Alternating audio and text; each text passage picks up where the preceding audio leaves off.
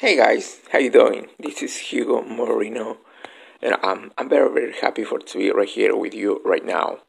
And um, I'd like to talk about um, running on empty. Yep, running on empty.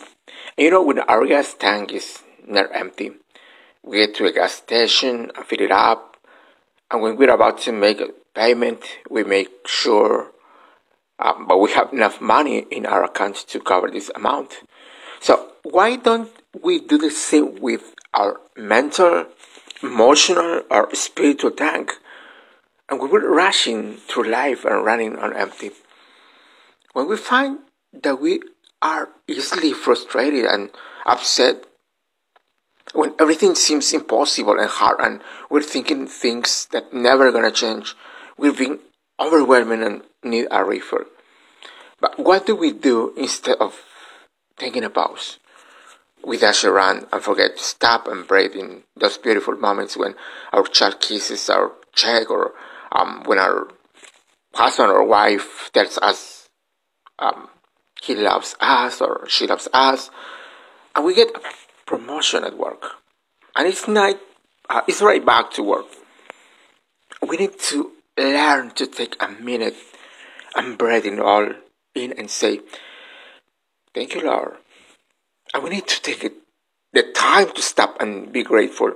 And we need to go outside and gaze at the trees and the big blue sky that God made for us to enjoy. Put life on pause, collect your thoughts, and realize that God created you to enjoy the good things in your life. And you know, Jesus came to give us the abundant life we need to fill our mental, emotional, and spiritual tank. And God wants you to have everything that Jesus came to give you. And sometimes to fill your spiritual tank is as simple as reminding yourself that you are God's masterpiece, that you're made in His image, that He specifically designed you and you're lacking nothing in Him. You have everything you need to accomplish what He calls or He's called you to do. God wants to strengthen you with power through His Spirit in your inner being so that you are anchored, strong, and secure in Him. I want to remind you that you're not a victim of the world space, but you are a victor.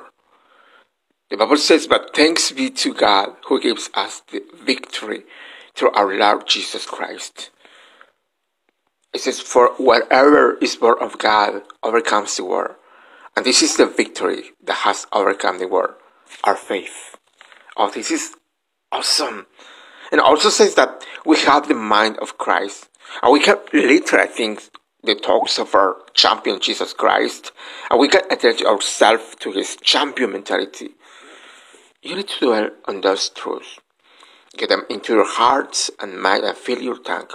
You are a champion. Yes, you are. You have what it takes to overcome the changes of life. Take the time to be refilled with God's strength. All right. Thank you very, very much for your time, and I'll see you guys next time.